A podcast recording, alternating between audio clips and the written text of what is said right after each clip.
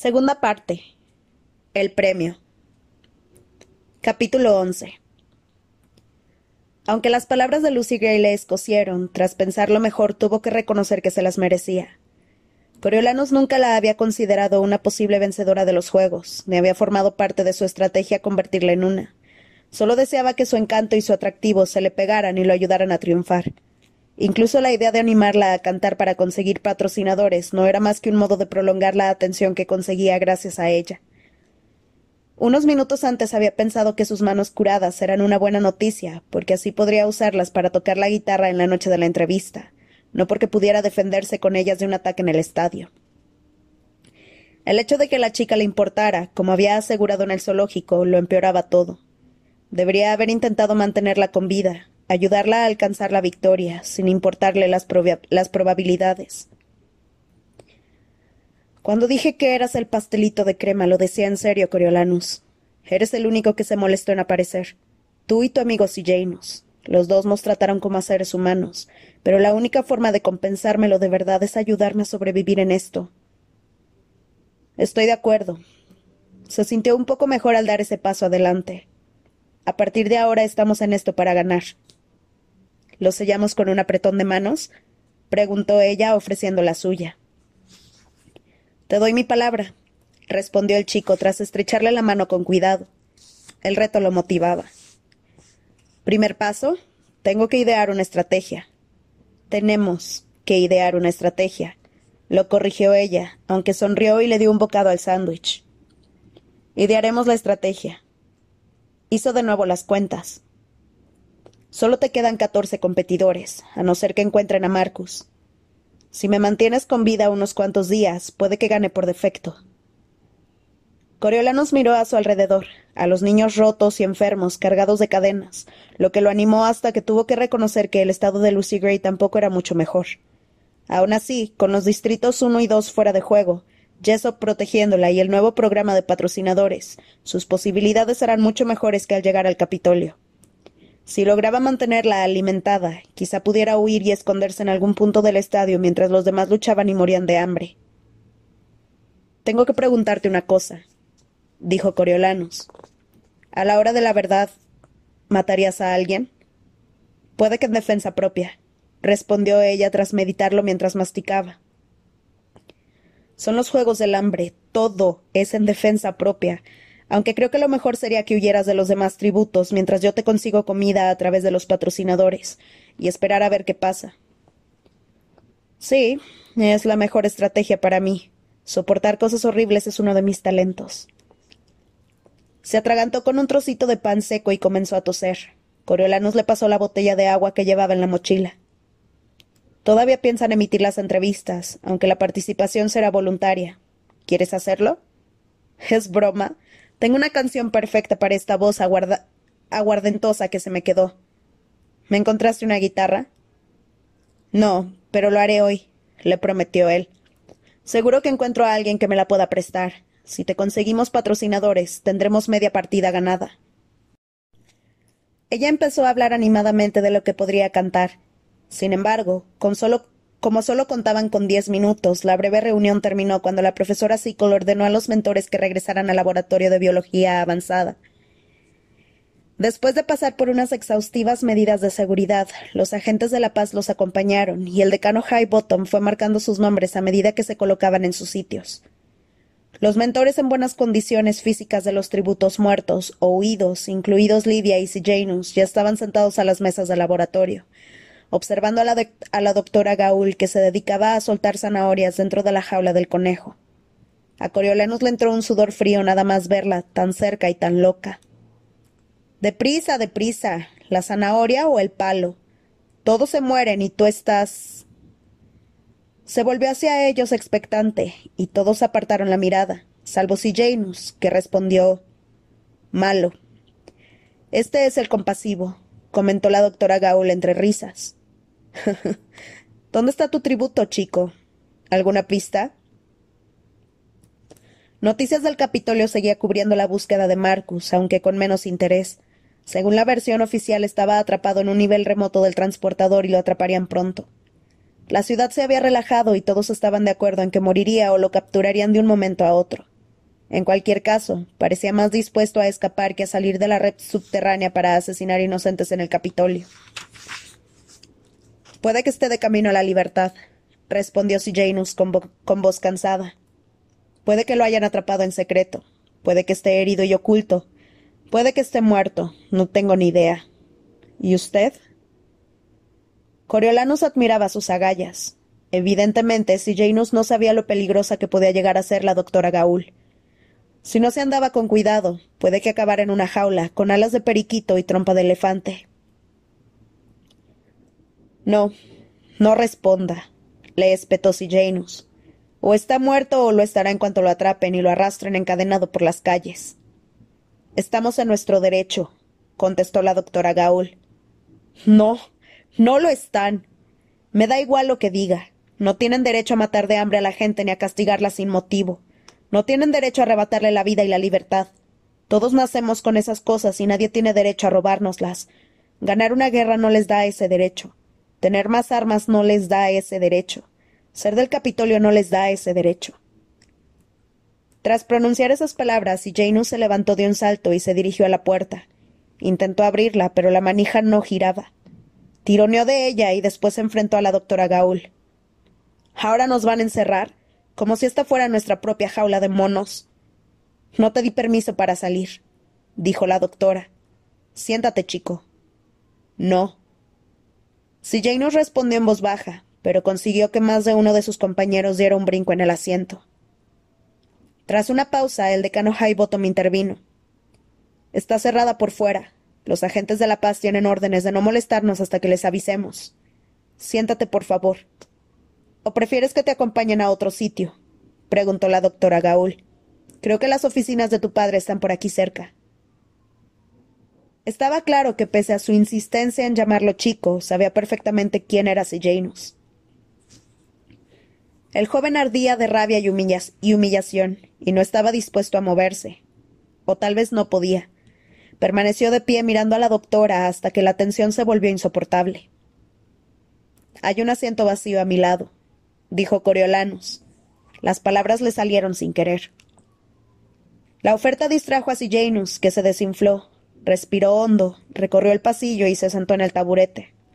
Se aferraba con una mano a la correa de su mochila, mientras la otra permanecía cerrada en un puño sobre la mesa. Coriolanus deseó haberse callado. Se fijó en que el decano Highbottom lo miraba con incredulidad, así que procuró mantenerse ocupado abriendo el cuaderno y quitándole el tapón al bolígrafo. Tienen las emociones a flor de piel, le dijo la doctora Gaul a la clase. Lo entiendo. De verdad.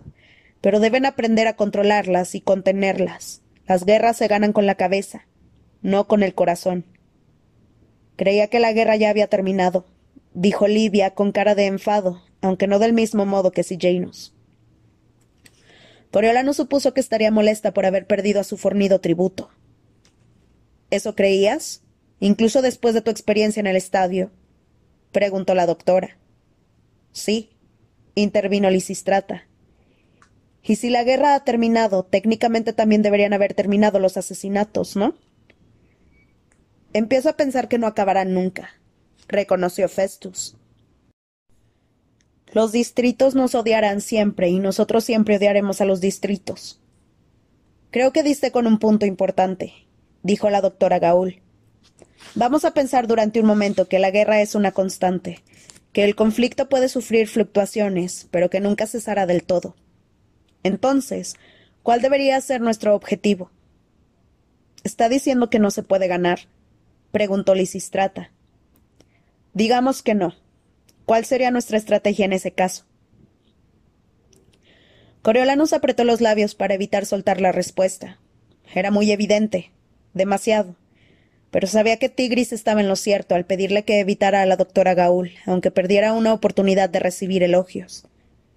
Mientras la clase meditaba la pregunta, la mujer daba vueltas por el pasillo hasta que se detuvo en su mesa. Snow, ¿alguna idea sobre lo que deberíamos hacer con nuestra guerra interminable? Se consoló pensando que la doctora era mayor y no viviría para siempre. Snow, insistió ella. El chico se sintió como el conejo al que pinchaba con su barra metálica. ¿Quieres aventurar una respuesta? La controlamos, dijo en voz baja. Si es imposible acabar con la guerra, tenemos que controlarla de manera indefinida. Como hacemos ahora, con los agentes de la paz ocupando los distritos, leyes estrictas y recordatorios de quién está al mando, como los Juegos del Hambre. En cualquier caso, siempre es preferible tener el control, ser el vencedor y no el vencido. Aunque nuestro caso concreto sea mucho menos ético, masculló Janus. No es poco ético defendernos, replicó Lidia. ¿Y quién no prefiere ganar a perder? Creo que a mí no me apetece demasiado ninguna de las dos cosas, respondió Lisistrata. Pero eso no forma parte de las opciones, le recordó Coriolanus, teniendo en cuenta la pregunta. No si lo piensas bien. No si lo piensas bien, ¿eh, Casca?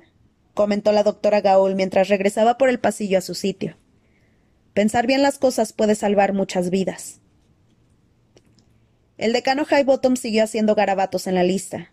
Puede que use a Highbottom de conejo como a mí, pensó Coriolanus, y se preguntó si estaría perdiendo el tiempo preocupándose por él.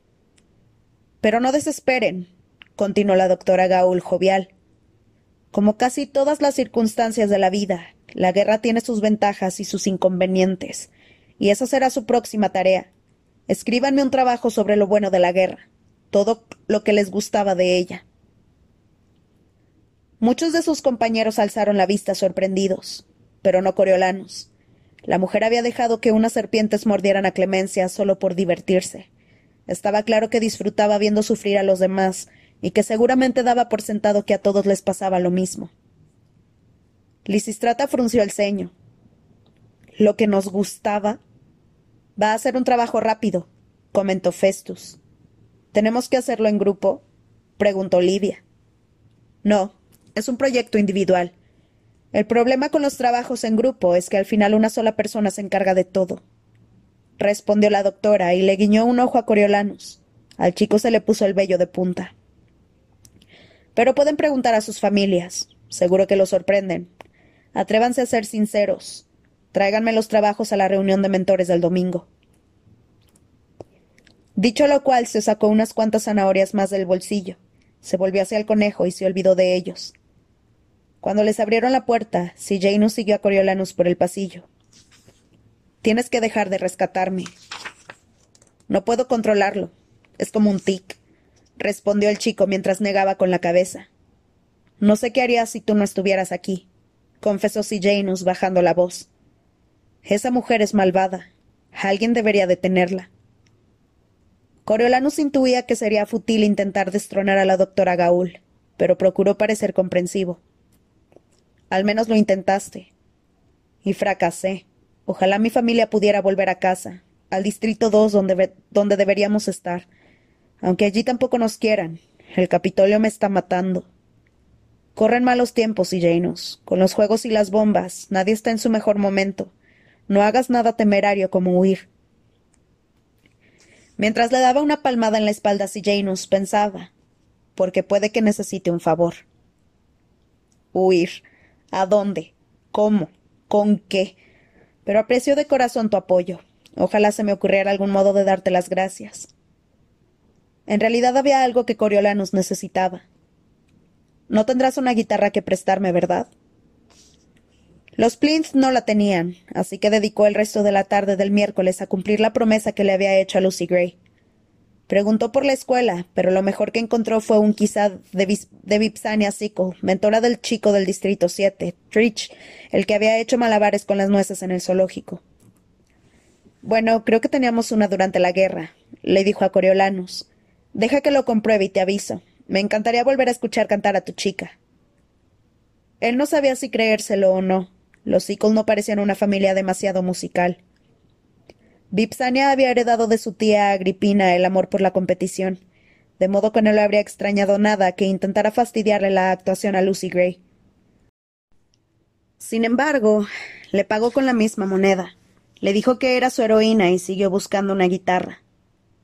Después de salir de la academia con las manos vacías, se acordó de Pluribus Bell. Lo más probable era que todavía le quedaran algunos instrumentos de sus días del club. En cuanto se abrió la puerta del callejón trasero, Boabel se metió entre las piernas de Coriolanus, ronroneando como un, como un motor. A sus diecisiete años la gata empezaba a estar vieja, y Coriolanus procuró ser cuidadoso al tomarla en brazos. Ah, siempre se alegra de ver a, a un viejo amigo, comentó Pluribus y lo, y lo invitó a entrar. La derrota de los distritos no había afectado demasiado al negocio de Pluribus, que todavía se ganaba la vida comerciando con productos en el mercado negro, aunque en los últimos tiempos tenían un toque más lujoso. Seguía costando encontrar licor del bueno, maquillaje y tabaco. El Distrito 1 había empezado a concentrarse poco a poco en suministrar placeres al Capitolio, pero no todo el mundo tenía acceso a ellos y eran muy caros. Los Snow ya no eran clientes habituales, aunque Tigris lo visitaba de vez en cuando para venderle los cupones de raciones que les correspondían para comprar carne y café, que ellos normalmente no podían permitirse. A la gente no le importaba pagar por el privilegio de comprar una pierna de cordero extra. Conocido por su discreción, Pluribus seguía siendo una de las pocas personas con las que Coriolanus no tenía que fingir ser rico. Conocía la situación de los Snow, pero jamás chismeaba sobre el tema ni hacía que la familia se sintiera inferior. Tras servirle a Coriolanus un vaso de té frío y llenarle una bandeja con pasteles, le ofreció una silla. Charlaron sobre las bombas y los malos recuerdos de la guerra que de la guerra, de la guerra que les traían, aunque no tardaron en centrarse en Lucy Gray, que había causado una impresión muy favorable en Pluribus. Si tuviera unas cuantas como ella, me plantearía volver a abrir el club, caviló Pluribus. Seguiría vendiendo mis cositas, claro, pero podría montar espectáculos para los fines de semana. Lo cierto es que estamos todos tan ocupados matándonos entre nosotros que se nos ha olvidado divertirnos. Pero no a ella, no a tu chica. Coriolanus le contó el plan para la entrevista y le preguntó si tenía una guitarra que pudiera prestarle. La cuidaremos bien, te lo prometo. Solo la sacaré de casa cuando ella vaya a tocarla y volveré a guardarla a buen recaudo después de su actuación. No necesito más para convencer a Pluribus. La verdad es que lo empaqueté todo después de que las bombas me arrebataran a Cyrus. A Cyrus. Una tontería en realidad, como si pudiera olvidar tan fácilmente al amor de mi vida. Se puso de pie y apartó una caja de perfumes para dejar al descubierto una vieja puerta de armario. Dentro, colocada con mucho cariño en los estantes, había una amplia variedad de instrumentos musicales. Pluribus sacó una funda de cuero que sorprendentemente no tenía polvo encima y la abrió. Coriolanus percibió un agradable aroma a brillantador y madera vieja cuando se acercó a examinar el reluciente objeto dorado el interior.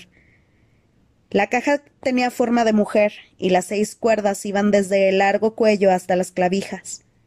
La rasgueó un poco con un dedo. Aunque estaba muy desafinada, la exquisitez del sonido lo atravesó de lado a lado. Esta es demasiado buena, dijo Coriolanus, negando con la cabeza. No quiero estropearla.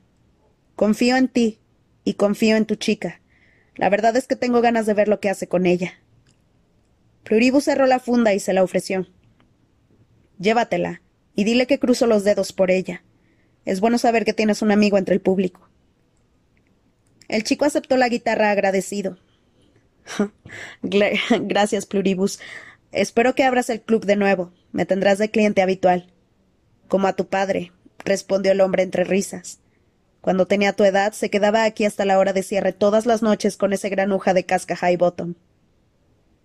No había ni una sola palabra de aquella frase que no le sonara absurda. Su severo padre tan serio y estricto, de juerga en un club, y nada más y nada menos que con el decano High Bottom. Nunca había oído mencionar sus nombres juntos, aunque eran más o menos de la misma edad. es broma, ¿no? Oh, no, eran un par de cuidado, dijo Pluribus, pero antes de poder contarle más lo interrumpió un cliente. Coriolanus se llevó su recompensa a casa y la dejó sobre la cómoda. Tigris y la abuelatriz expresaron su admiración con exclamaciones varias, pero él estaba deseando ver la reacción de Lucy Gray.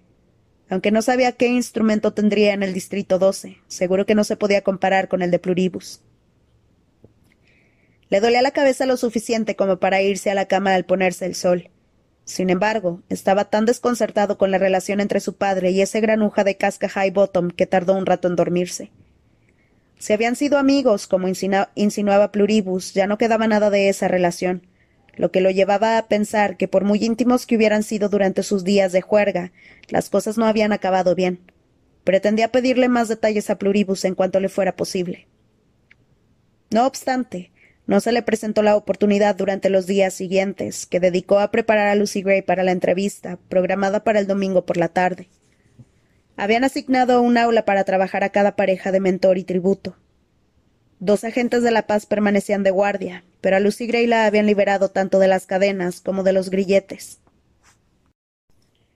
Tigris le había dado a Coriolanus uno de sus viejos vestidos y le había dicho que si la tributo confiaba en ella, podía lavarle y plancharle los solanes arcoíris para la entrevista. La muchacha vaciló, pero cuando Coriolanus le entregó el otro regalo de Tigris, una pequeña pastilla de jabón con forma de flor y olor a lavanda, le pidió al chico que se diera la vuelta mientras se cambiaba. El cariño con el que la chica trataba la guitarra, como si fuera un ser vivo, dejaba entrever un pasado tan diferente al suyo que le costaba imaginárselo. Se tomó su tiempo para afinar el instrumento y después cantó una canción tras otra, al parecer tan hambrienta de música como de la comida que Coriolanus le llevaba. La atiborró con todos los alimentos de los que podía prescindir, además de varias botellas de té endulzado con jarabe de maíz para suavizarle la garganta. Sus cuerdas vocales habían mejorado mucho cuando llegó el gran día. Los Juegos del Hambre, una noche de entrevistas, se, grababa delante de una audiencia en vivo, desde el auditorio de la Academia, y se emitía por todo Panem. Presentado por el estrafalario presentador del tiempo de Capitolio TV, Lucretius Loco Flickerman era un espectáculo que, a pesar de parecer de lo más inapropiado después de la matanza, se recibió con bastante alivio. Loco iba vestido con un traje de cuello alto azul decorado con pedrería, Llevaba el pelo engominado y cubierto de polvos cobrizos, y estaba de muy buen humor. En el telón negro del escenario, recuperado de alguna producción teatral anterior a la guerra, se veía un cielo estrellado que centellaba de verdad. Después de que sonara una alegre interpretación del himno, Loco dio la bienvenida al público a unos Juegos del Hambre nuevos para una nueva década, una en que todos los ciudadanos del Capitolio podrían participar patrocinando a su tributo favorito. Durante el caos de los días anteriores, el equipo de la doctora Gaul solo había podido organizarse para, poder para poner media docena de alimentos básicos a disposición de los patrocinadores. Se estarán preguntando qué ganan con todo esto. Canturrió loco, que pasó a explicar las apuestas. Un sistema bastante sencillo con opciones de ganador, colocado y tercer puesto, conocidas ya por los que apostaban a los ponis antes de la guerra. Si alguien quería enviar una cantidad de dinero para alimentar a un tributo o apostar por uno, solo tenía que visitar la, oficina de correos local, donde el personal estaría encantado de ayudar. A partir del día siguiente, las estafetas estarían abiertas de ocho de la mañana a ocho de la noche, de modo que todos tuvieran tiempo de sobra para hacer sus apuestas antes de que empezaran los Juegos del Hambre el lunes. Después de explicar aquel nuevo giro de los Juegos, Loco no tenía más que leer las tarjetas con el material que daba paso a las entrevistas, pero consiguió colar unos cuantos trucos de magia entre medias, como servir vino de distintos colores de la misma botella para brindar por el Capitolio, o sacarse una paloma viva de la manga acampanada de su chamarra. De las parejas de mentor tributo que podían participar, solo estaban presentes la mitad. Coriolanus pidió ser el último porque sabía que nadie estaba a la altura de Lucy Gray, y deseaba que cerrara el programa para que el efecto fuera completo. Los demás mentores ofrecieron información sobre sus tributos mientras intentaban añadir algún dato memorable y urgir al público a patrocinarlos. Para demostrar su fuerza, Lisistrata se sentó en su silla, muy modosita, mientras Jessop la levantaba por encima de su cabeza sin demasiado esfuerzo. El chico de Io Jasper, Cirque, el del, Distrito 3, dijo que era capaz de prender fuego con sus lentes, y ella, con sus conocimientos científicos, sugirió varios ángulos y horas del día para facilitar la tarea. La altiva Juno Phipps reconoció que recibir al diminuto Bobbin había sido una decepción. ¿Acaso una Phipps, miembro de una de las familias fundadoras del Capitolio, no se merecía algo mejor que el Distrito 8? Sin embargo, él se la había ganado al explicarle cinco formas distintas de matar a alguien con una aguja de coser. Coral, del Distrito 4, tributo de Festus, defendió su habilidad con el tridente, un arma que solía encontrarse en la arena. Hizo una demostración con una vieja escoba, blandiéndola de un modo sinuoso que no dejaba lugar a dudas sobre su experiencia. La familiaridad con las vacas de la heredera de la industria láctea, Dominisha Wimswick, resultó ser una ventaja. Dicharachera por naturaleza, consiguió que su musculoso tributo del Distrito 10, Tanner se entusiasmara tanto hablando de las técnicas del matadero que Loco tuvo que cortarlos cuando se quedaron sin tiempo.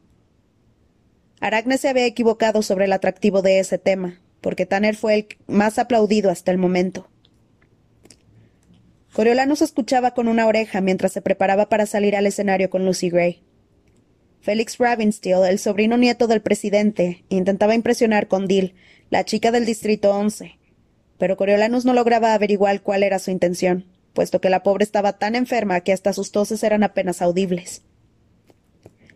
Tigris había obrado uno de sus milagros con el vestido de Lucy Gray. La mugre y el hollín habían desaparecido, sustituidos por unas hileras limpias y almidonadas de olanes de colores. También había enviado un tarro de rubor que Fabricia había tirado porque solo quedaba una pizca de producto en el fondo. Bien lavada, con las mejillas y los labios sonrosados y el pelo recogido sobre la cabeza como durante la cosecha, Lucy Gray parecía, tal y como había dicho Pluribus, alguien que todavía sabía divertirse. Creo que tus posibilidades mejoran por momentos, dijo Coriolanus mientras le, sujetaba un capullo rosa chillón en el cabello. Iba a juego con el que él llevaba en la solapa, por si alguien necesitaba recordar a quién pertenecía Lucy Gray. Bueno, ya sabes lo que dicen. El espectáculo no se acaba hasta que canta el sinsajo. ¿El sinsajo? preguntó él entre risas. ¿De verdad? ¿Seguro que no te inventas esas cosas? Esta no. El sinsajo es un pájaro que existe de verdad, le aseguró ella. ¿Y canta en tu espectáculo? No en el mío, cariño, en el tuyo, en el del Capitolio, en todo caso, respondió Lucy Gray. Creo que ya nos toca. Ella, con su vestido limpio, y él, con su uniforme planchado, arrancaron un espontáneo aplauso del público. No perdió el tiempo haciéndole demasiadas preguntas que a nadie le importaban, sino que se presentó dio un paso atrás y la dejó sola bajo los focos. Buenas noches. Soy Lucy Gray Baird, de los Baird de la bandada. Empecé a escribir esta canción cuando estaba en el Distrito 12 antes de saber cómo acabarla. Son mis palabras sobre una antigua melodía. En mi tierra lo llamamos balada. Eso quiere decir que es una canción que cuenta una historia, y supongo que esta es la mía. La balada de Lucy Gray Baird. Espero que les guste. Coriolanus la había escuchado cantar decenas de canciones los días anteriores a la entrevista, con letras dedicadas a todo, desde la belleza de la primavera a la desgarradora desesperación de perder a su madre. Arrullos y tonadas alegres, lamentos y cantinelas. Le había pedido a Coriolanus su opinión y había observado sus reacciones a cada una de ellas. El chico creía que se habían decidido por una encantadora canción sobre la maravilla de enamorarse, pero tras unos cuantos compases de la balada, supo que no era ninguna de las que había ensayado con él. La cautivadora melodía establecía el tono, y sus palabras hicieron el resto al empezar a cantar con una voz ronca por el humo y la tristeza.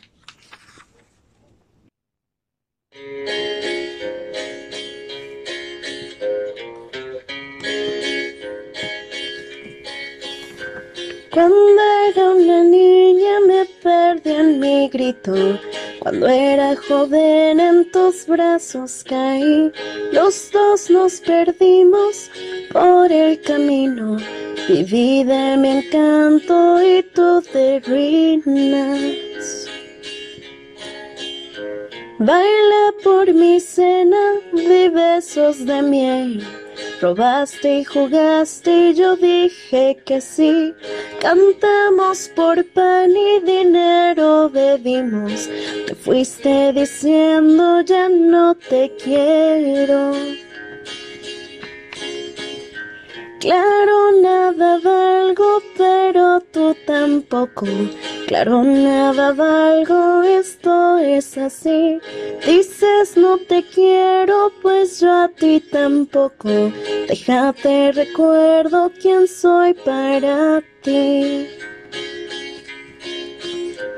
Soy yo la que mira cuando estás saltando. Soy la que sabe que eres audaz. Y soy la que escucha cuando estás dormido. Todo tomaré cuando en mi tumba esté. Muy pronto tan bajo en la tierra estaré, muy pronto tan solo tú te quedarás. Entonces mañana a quién correrás, porque al final amor todas se dan.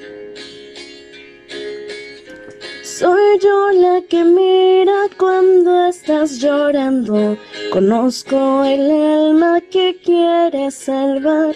La apuesta que tú en la cosecha perdiste. Ahora quieras cuando yo ya no esté. Cuando terminó de cantar, el auditorio guardó silencio. Después se oyeron algunos sorbidos de mocos, algunas toses, y por fin la voz de Pluribus gritando bravo desde el fondo de la sala seguida de un aplauso atronador.